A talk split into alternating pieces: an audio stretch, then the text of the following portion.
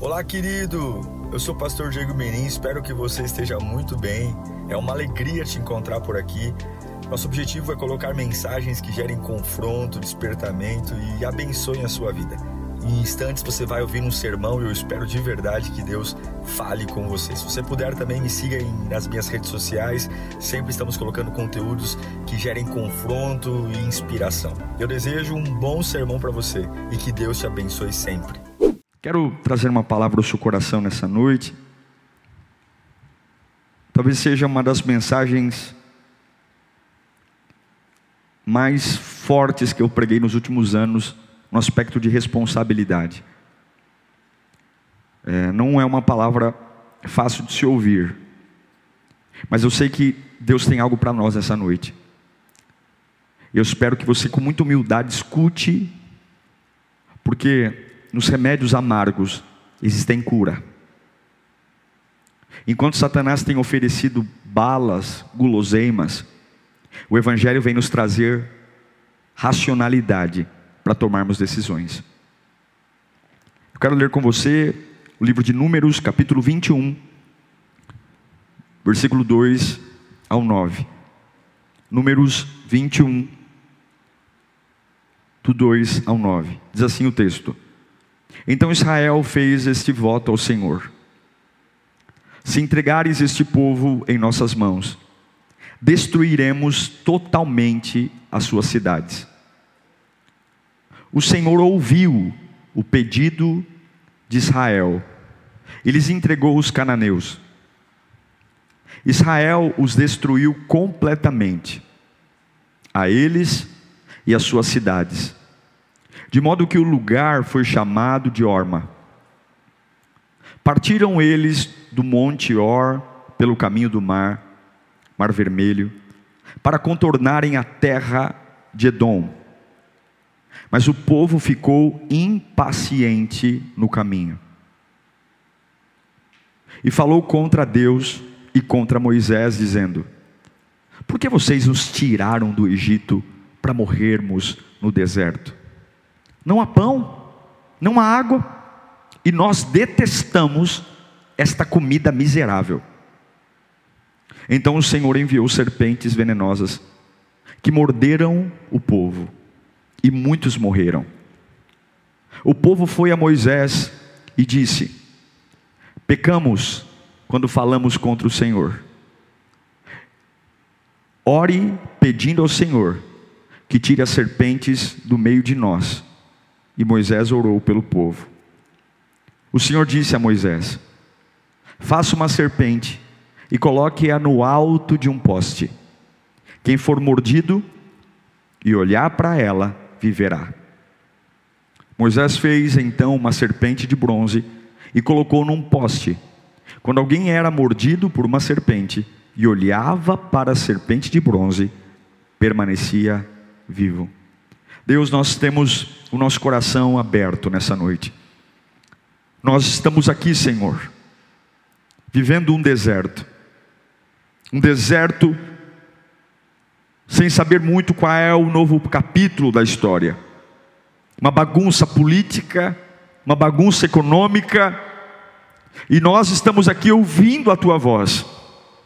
O que não faltam nessas épocas é ruído, meu Deus ruídos, comentários, fuxicos, especulações, e o único que sabe é o que vai falar agora. Fale conosco, meu Deus, fale conosco em nome de Jesus, amém. Que esta palavra destrave sua mente. Esse texto, ele parte de uma premissa de um povo que está no deserto, um povo que está andando num deserto, viajando. E você sabe que desertos sempre fizeram parte da história do povo de Deus. Desertos é aquele lugar terrível que antecede a terra prometida. Não existe terra prometida sem que antes exista um deserto. O grande problema do deserto não é só a rispidez do clima, ou o fato de não ter estradas, ou o calor. Não, não. O grande problema do deserto é que ele não sinaliza quando ele termina, porque tudo é igual. Nós até suportamos o sofrimento, o que nós não suportamos é quando a gente está sofrendo e não vê quando vai terminar isso. É isso que é desesperador, e é exatamente isso que é um deserto. É estar num lugar que não tem placas de sinalização, que não tem tantos quilômetros faltam para terminar, e você está lá, e isso é pior que o calor, que a ausência de comida. O deserto é terrível. Eu sei que você sabe do que eu estou falando. É esse ambiente hostil que traz uma perplexidade na nossa alma, e essa perplexidade, por não saber quando termina, afeta a nossa cabeça, e aí a gente se torna uma pessoa difícil, sabe? Por mais que passa, passe tinta na cara, maquiagem, batom, por mais que os homens tentem, é impossível. A gente faz dá aquele sorriso com cara de paisagem, mas nós sabemos que dentro de um deserto, a gente só tem confusão na nossa alma, só tem preocupações. Por mais educado que você seja, o deserto pode arrancar de você a educação. Sabe aquelas aquelas posturas politicamente corretas em fase de deserto, tudo isso aí acaba, porque dentro de nós há só uma confusão. Deserto é um lugar feito para roubar, matar e destruir você. E a única forma de sobreviver é um deserto. Sabe qual é? Sabe qual é a única forma de você sobreviver a um deserto? É lutando. Quem não luta morre. Quem não luta sucumbe, porque sempre virá algo contra você. É isso que acontece nesse texto que li para vocês, de Números. O povo de Deus está andando num deserto, com mochila nas costas, cansados, porque não tem previsão de quando isso vai acabar, e de repente vem os cananeus contra eles. Uma coisa que eu aprendi sobre deserto é que os inimigos eles não esperam você estar pronto para te atacar. Eles não esperam sua vida melhorar. Eles não esperam você amadurecer. Quando algo vem contra você, ele não liga se você está pronto ou não para uma batalha naquele momento. Ele não quer nem saber, ele quer destruir você. Não importa se você está com sede, com mochila nas costas, se sentindo um coitado porque acabou de sepultar alguém, ou porque acabou de perder o emprego, dizendo: Olha, eu preciso, de uma, eu preciso de uma época de paz, porque depois do que eu vivi nos últimos meses, eu não estou pronto para mais nada. Você acha que os teus inimigos, você acha que os cananeus que vêm no deserto, eles estão preocupados para avaliar se você está pronto para uma nova batalha ou não? Se tem uma coisa que eu aprendi sobre inimigos, é que eles não se preocupam como você está no momento, se você está pronto ou não, eles virão. Os cananeus vão em direção ao povo hebreu, no meio de um deserto sem previsão, e eles não estão nem aí se é hora de lutar ou não, eles querem o lugar. É assim, no meio de uma caminhada exaustiva, que os cananeus aparecem. Algumas lutas sempre virão no momento que a gente não espera, momentos que a gente está exausto. Lutas não respeitam o seu momento. Cananeus não respeitam se você está querendo ou não lutar, ou se tem armas ou não, eles simplesmente vêm. Mas tem algo que me motiva nesse texto que li a vocês. Da mesma forma que algumas lutas aparecem na nossa vida, sem respeitar os momentos que estamos vivendo, e alguns estão dizendo, pastor, olha, é pancada atrás de pancada, eu não tenho descanso. Mas se desse jeito inesperado, que as coisas vêm contra nós, eu também tenho uma boa notícia para você. Os cananeus apareceram diante dos hebreus no Egito, no deserto, perdão, mas eles oraram e Deus também estava lá. Se tem algo que eu amo a respeito de Deus, é que Ele sempre está conosco. Você pode não ver, você pode não ter a mínima ideia, mas Deus sempre está conosco. Deus sempre aparece. Deus sempre surge. Deus sempre vem sempre vem. Os cananeus não esperavam os hebreus se arrumarem para a batalha. Assim como as lutas não vão esperar você melhorar para virem. Poderia termos alguma regra, não é? Entre uma batalha e outra, termos alguns meses garantidos que nada virá contra nós. Mas nem sempre vão respeitar porque você está em luto pelo último emprego que perdeu.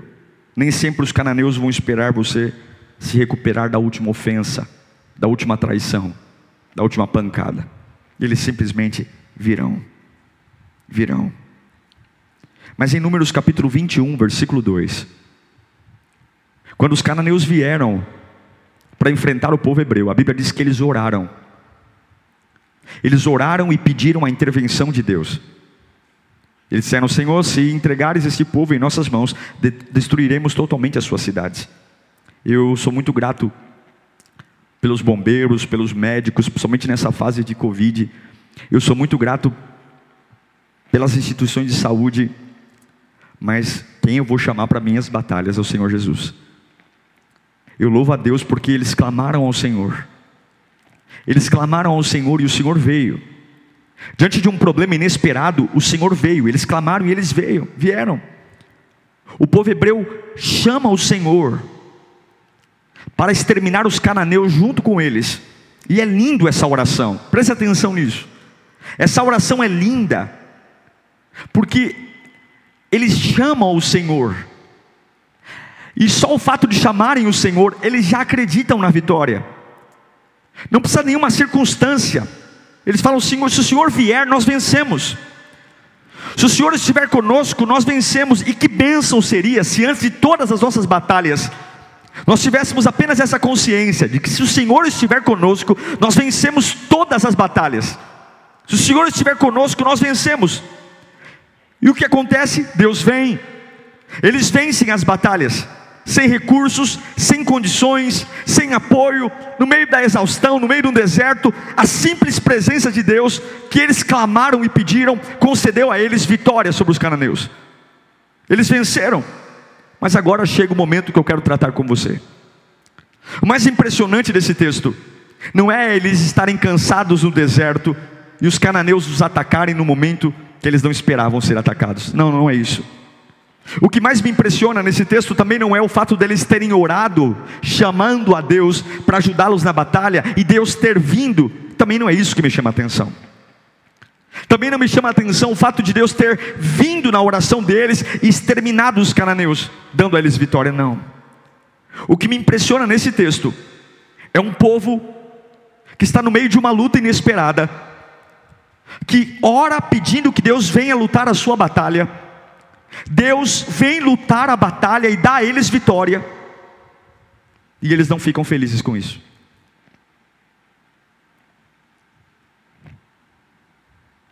Eu acho que o mínimo que alguém deveria sentir, depois de estar no meio de uma luta, depois de fazer uma oração pedindo para que Deus venha, Deus responde, dá vitória. Eu acho que o mínimo deveria sentir felicidade. Ele respondeu minha oração. Uau, ele me deu vitória. Eu acho que no mínimo eu deveria estar feliz. Eu acho que no mínimo eu deveria estar me regozijando, dançando, celebrando, abraçando meus companheiros. Afinal de contas, nós, nós, oramos, Ele veio e nos deu vitória. Eu acho que no mínimo eu deveria estar sorrindo.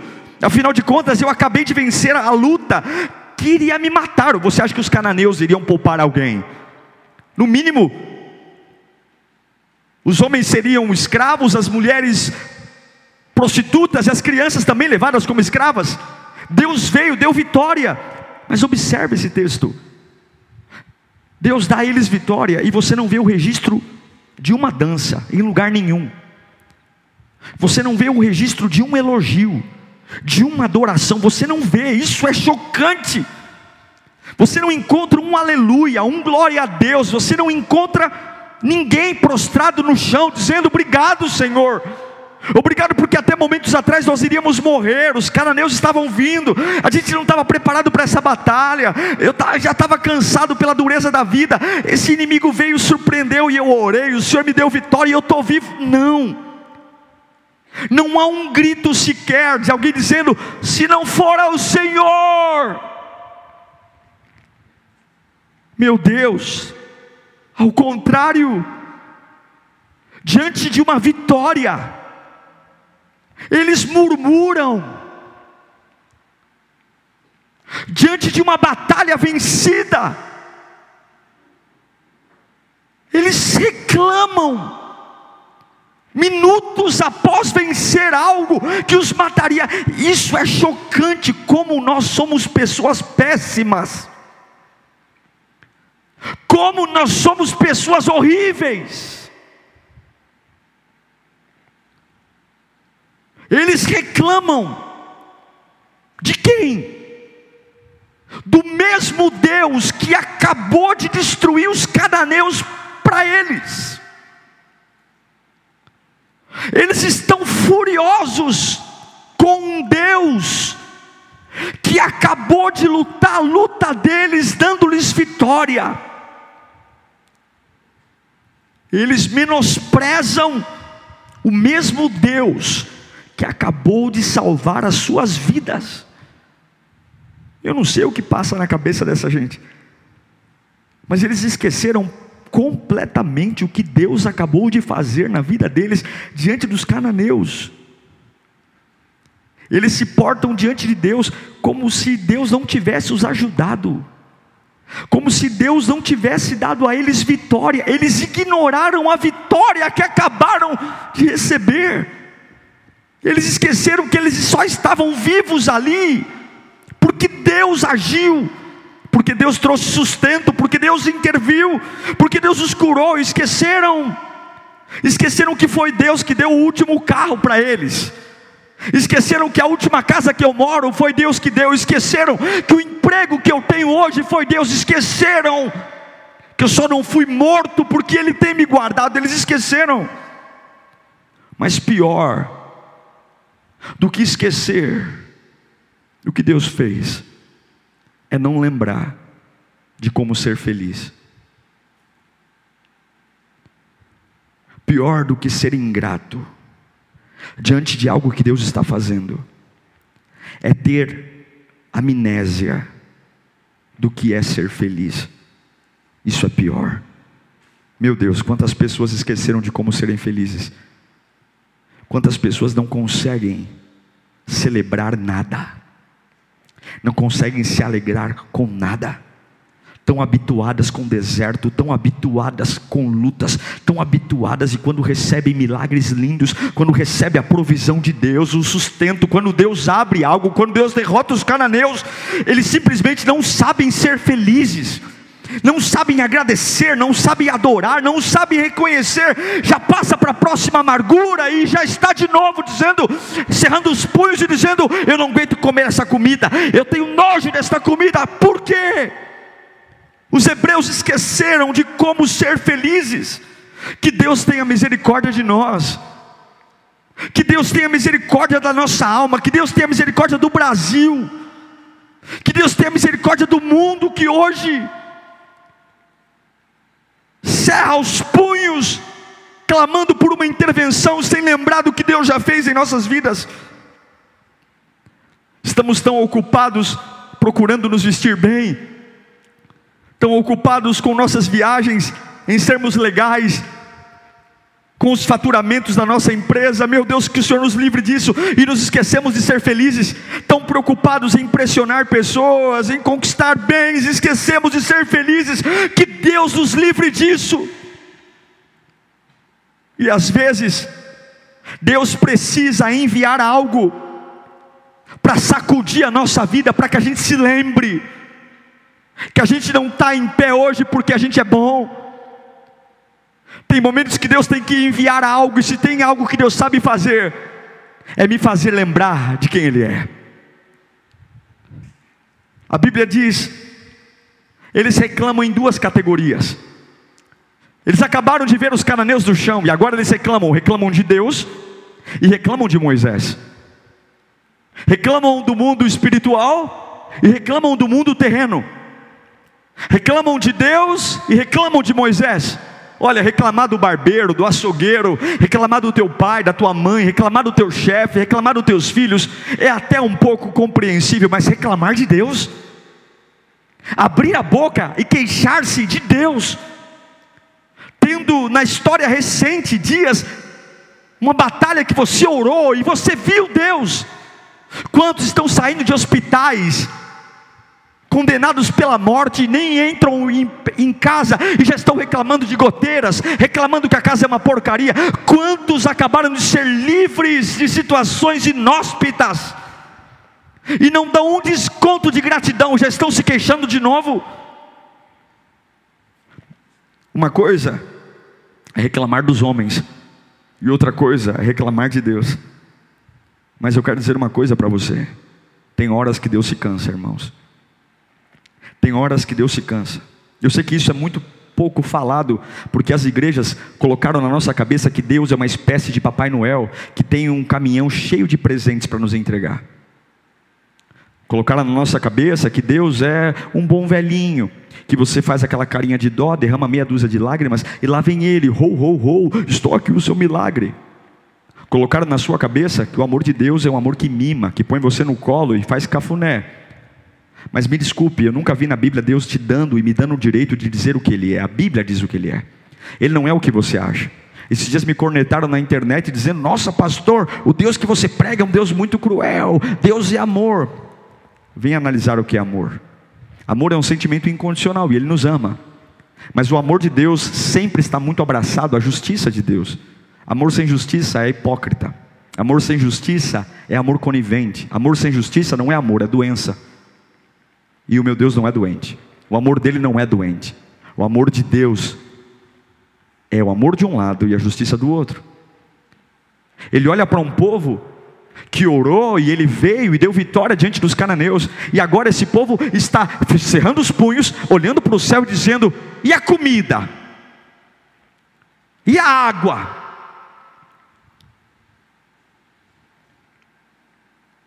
Nós falamos pouco sobre isso, mas quando Deus se cansa, quando Ele se cansa do tanto que eu e você o, o ignoramos, do tanto que somos ingratos diante daquilo que Ele já nos deu e a gente não consegue reconhecer, das vitórias que nós clamamos, oramos e a gente tem dificuldade, quando, a gente se, quando Ele se cansa de ver que a gente não consegue adorar em nada, em nada, ele já deu todas as provas que está conosco. Destruiu os cananeus que vieram para nos matar. Às vezes, Deus tem que nos sacudir, porque nós estamos cobrando Ele de algo que não deveríamos. E Deus tem uma maneira de nos chamar a atenção, queridos. Ele está sentado num alto e sublime trono, aleluia. Ele tem todo o poder mas ele sabe como ninguém chamar sua atenção. Alguns voltam das vitórias que Deus dá como os cananeus, como, diante dos cananeus como os hebreus. Deus acabou de vencer a luta deles, mas agora eles acham que foram eles que venceram. Deus abriu essa porta de emprego e agora você esqueceu que esse emprego foi Deus que te deu e agora é o seu talento. Você estufa o peito, murcha a barriga e diz: Uau, que conquista minha! Deus sabe como nos sacudir para trazer a realidade à nossa lembrança. Deus sabe. Os hebreus andam como lutadores agora. Venceram os cananeus e agora, cadê minha comida? Cadê minha bebida? Como se aquela vitória fosse sozinha. Como se Deus não tivesse os ajudado, como se Deus não tivesse os sustentado, estavam se gabando. E Deus se cansa. E o que, que Deus faz? Para que eu me lembre? Deus libera cobras. A Bíblia diz que logo depois da vitória que Deus deu aos cananeus, não houve um aleluia, um obrigado, Senhor. Não houve uma palavra de vida. Ao contrário, eles cerram os punhos e já voltam a reclamar, dizendo: cadê a comida? Cadê a água? Cadê Moisés? Deus liberou as cobras rastejantes. Deus, no momento de arrogância e estupidez, de homens que não conseguem olhar para trás e reconhecer o cuidado. Deus liberou as cobras diante das arrogâncias. Deus permite alguns ataques para chamar a nossa atenção em lugares que nós não esperamos.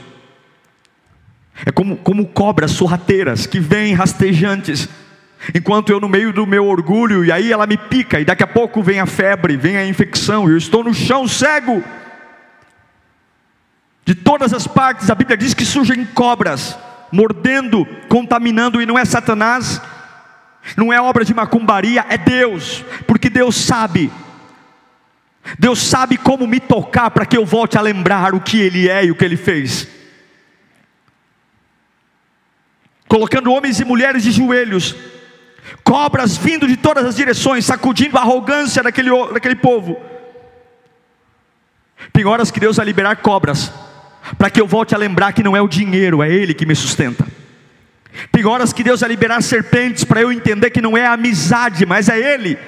Tem horas que Deus vai liberar serpentes para me lembrar que as vitórias que eu tenho foi Ele que me deu, e não foi influência política e nem inteligência, muito menos diplomas na parede.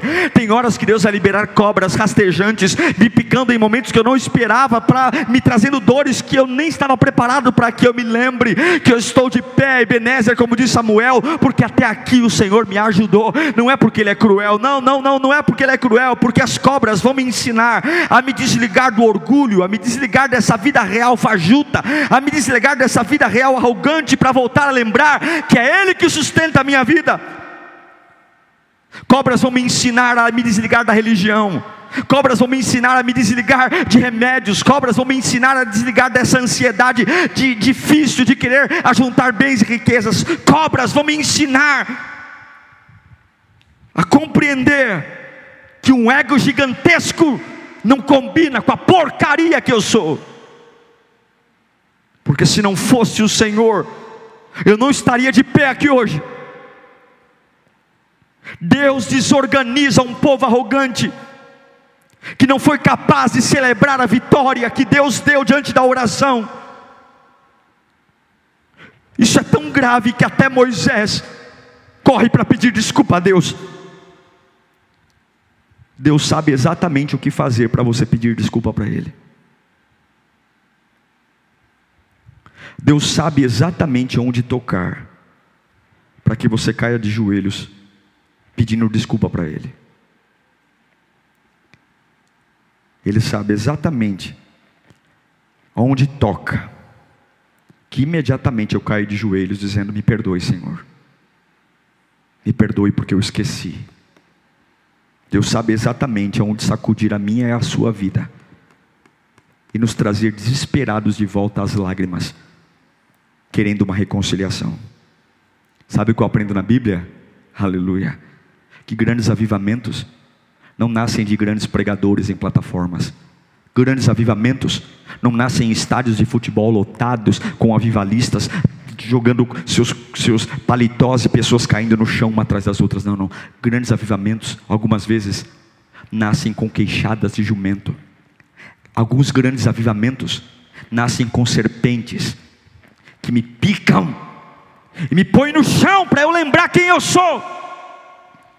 Grandes avivamentos não nascem em conferências, congressos, homens cheios de anéis em plataformas um lindo coral angelical, alguns grandes avivamentos que mudarão a história de homens para sempre. Nascerão de serpentes rastejantes que me picarão, trazerão dor, me colocarão me contorcendo no chão para me lembrar que até agora eu sou e só estou de pé porque o Senhor me sustentou. Se o bem não te deixar de joelhos, Deus vai ter que usar o mal. Se as vitórias sobre os cananeus não te fizerem adorar ao rei, ele vai enviar as serpentes. Se a bondade de Deus não te levar ao arrependimento, ele vai soltar as serpentes. Se a bondade de Deus não for suficiente para você perdoar seus inimigos, você vai aprender a perdoar seus inimigos com as serpentes do seu calcanhar. Se a bondade de Deus não for suficiente para você fazer alianças com gente que precisa, você vai ter que ver as serpentes caminhando em sua direção. Se a bondade de Deus não for suficiente para você abandonar o pecado, abandonar as práticas sujas, Deus vai soltar as serpentes. Pastor, o senhor está pregando um Deus cruel, eu estou pregando o Deus que está na tua Bíblia, é você que não leu até hoje. É você joga a caixinha de promessa no lixo e vai conhecer Deus como Ele é. Deus não é o que você pensa dele. Deus não é o que você fica imaginando. Deus é o que é, goste eu ou não. E quando a bondade de Deus não me põe de joelhos, Ele vai usar o mal para que eu fique de joelhos. Se a vitória sobre os cananeus não me quebranta, se eu não consigo celebrar, dizer um aleluia, porque Ele acabou de me dar vitória diante da minha oração, e eu já estou de novo, arrogantemente, cobrando a Ele resultados, Ele vai soltar as serpentes.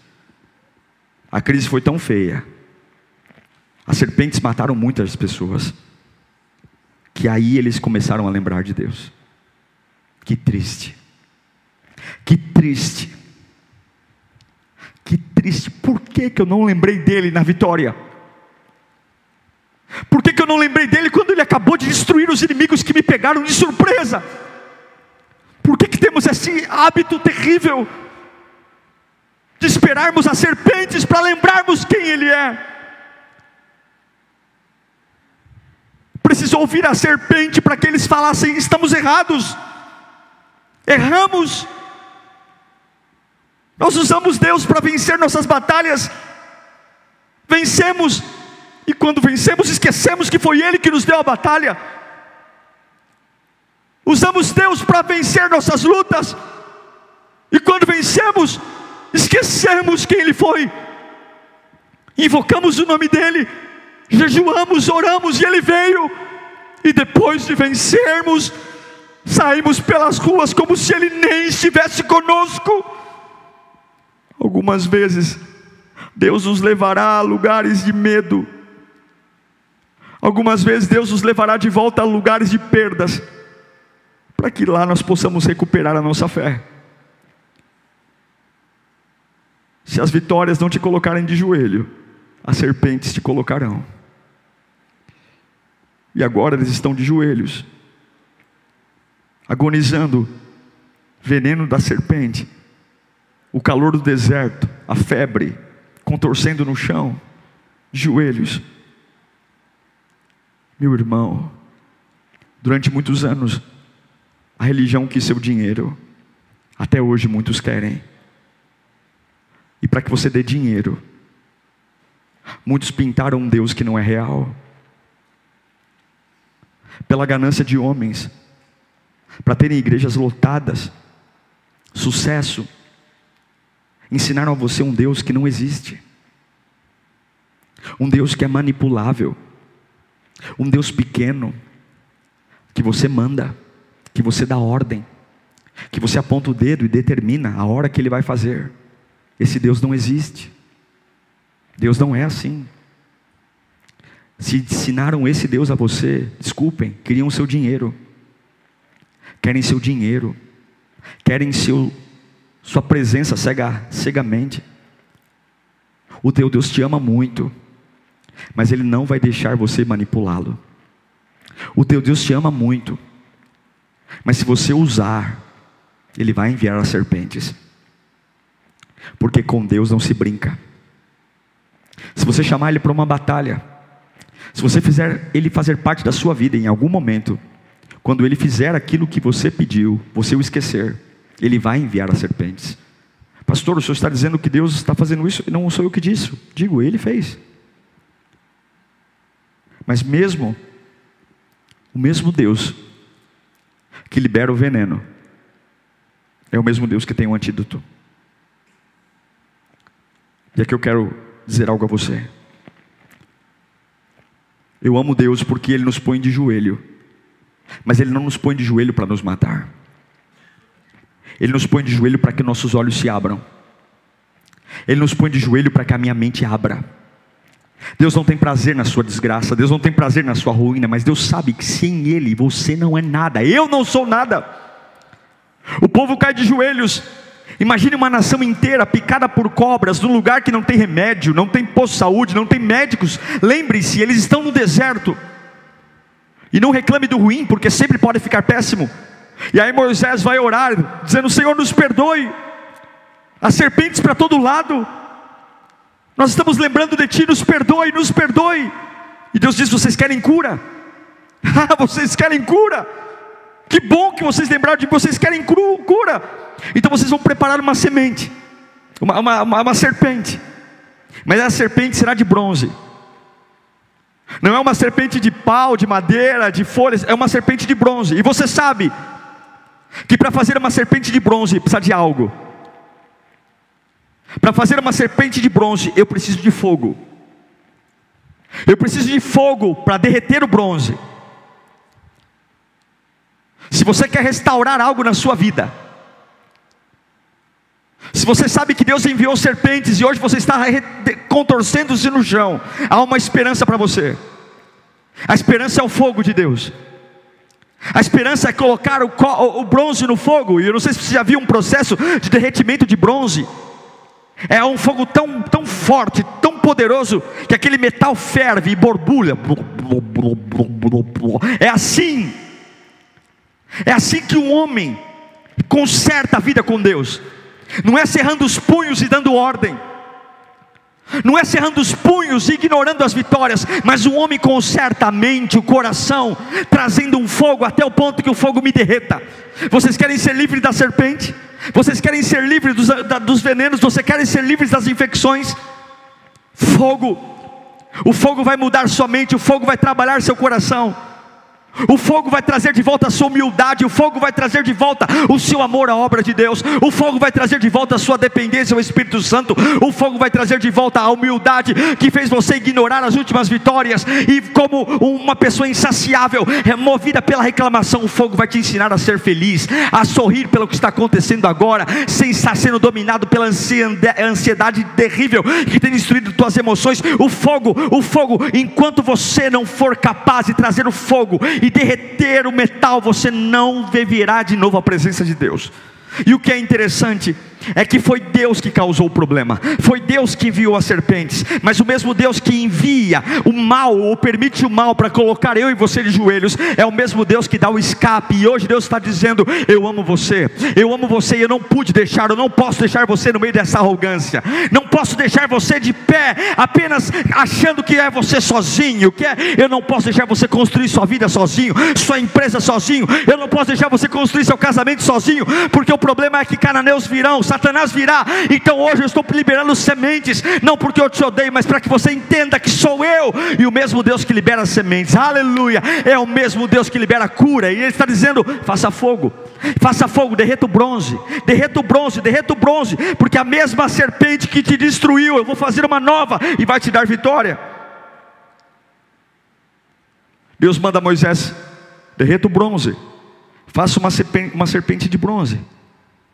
Mas eu quero que você coloque a serpente de bronze num lugar alto. E quando aqueles que estão infectados pelo veneno da serpente do chão olharem para o alto e verem a serpente de bronze, eles viverão. O que, que estava matando? Uma serpente. O que, que traria a vida? Uma serpente. A diferença é que a, a serpente que mata está no chão, e a serpente que dá vida está no alto. A diferença não é serpente. A cura está para onde eu olho. A cura está em que direção eu olho. A cura não está onde você imagina. A cura está no fogo. Números 21, 8. O Senhor disse a Moisés: Faça uma serpente e coloque-a no alto de um poste. Quem for mordido e olhar, viverá. Olhem para cima e a febre vai passar. Olhem para cima e a infecção cessa. Olhem para cima e a dor acaba. Olhem para cima e a visão turva volta a ser limpa. Querem ser curados, larguem a arrogância e olhem para cima. Olhem para cima e reconheçam que o Senhor da serpente dá cura a vocês. Levante a serpente de bronze hoje. Passe pelo fogo. No deserto haverá cura a você. Você precisa entender que há uma relação muito forte dessa serpente com Jesus. A serpente que nos destruía é o pecado. A serpente que nos arrebentou é o pecado. E Jesus teve que ser como uma serpente. Ele teve que se sujar no pecado. A diferença é que agora a serpente que me matava foi ressignificada por um Cristo que se sujou no pecado mas que agora, assim como a serpente de bronze, Jesus também nos dá vida. Serpentes matam, serpentes curam, curam, tudo depende de onde você olha. Eu quero orar por você nessa noite. Eu quero orar para que você se lembre.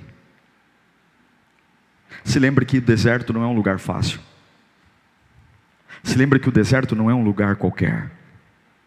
E que o diabo não vai esperar você estar preparado para vencer uma batalha.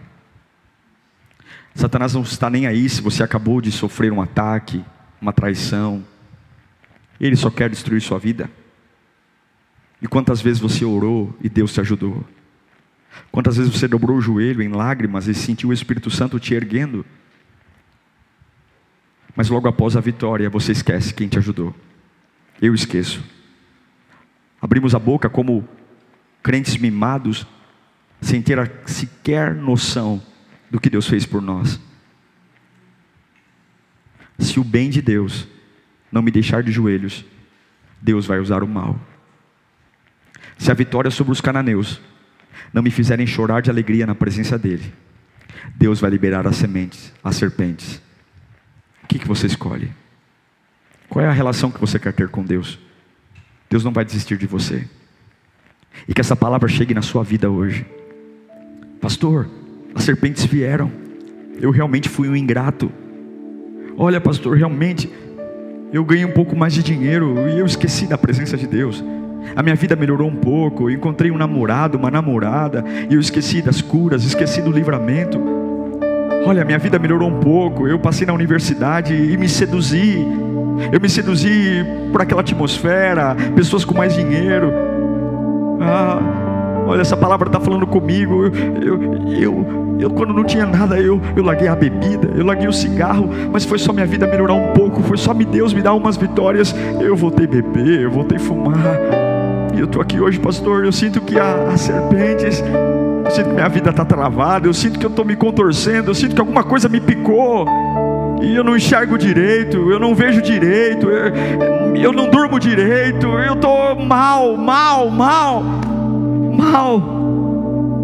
Se o bem de Deus não te quebrou, se o bem de Deus não fez você ser um homem cheio do Espírito Santo, Deus não vai desistir fácil de você, Ele vai liberar as sementes, as serpentes. E que nesta noite você possa entender que é só fazendo fogo. Pegue o fogo, pegue o bronze e coloque o fogo para queimar. Coloque o fogo para queimar, e quando o fogo estiver queimando, deixe que queime sua mente, deixe que queime seu coração, deixe que queime sua alma, deixe que abra, deixe o fogo queimar, porque tudo que o fogo toca transforma. Deixe aquele bronze derreter e borbulhar no caldeirão. Deixe, e quando esse bronze estiver derretido, faça uma serpente, faça uma serpente, faça uma serpente. Pegue aquilo que está matando você, pegue aquilo que está destruindo você, pegue o símbolo daquilo que tem sido o seu calcanhar de aquilo que sido o seu espinho na carne, e faça o fogo disso e levante, levante, porque não é a serpente, é para onde você olha. O fogo vai mudar tua mente, meu querido irmão. Tira os olhos das pessoas, tira os olhos dos lugares, tira os olhos, lembra das vitórias. A minha Bíblia diz que eu tenho que trazer à memória o que me dá esperança. A minha Bíblia diz que eu tenho que olhar para trás e saber que não eu vim para esse mundo como diz Jó e não voltarei. O Senhor deu, o Senhor tomou. Bendito seja o nome do Senhor. Se se o bem de Deus não te alegrar, Ele vai liberar as serpentes, mas Ele não vai desistir da sua alma. O fogo de Deus é liberado aqui agora. O fogo de Deus está aí, e como um caldeirão que borbulha no bronze,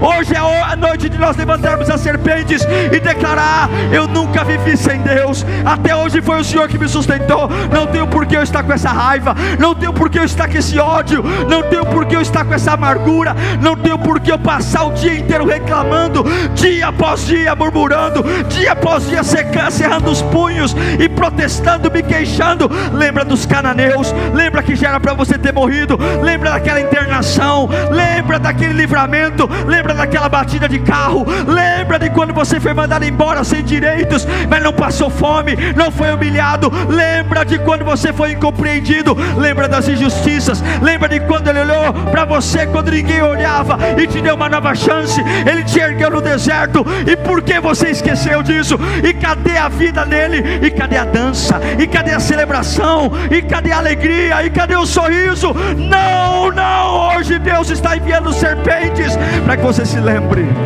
se lembre, se lembre, se lembre, se lembre, se lembre.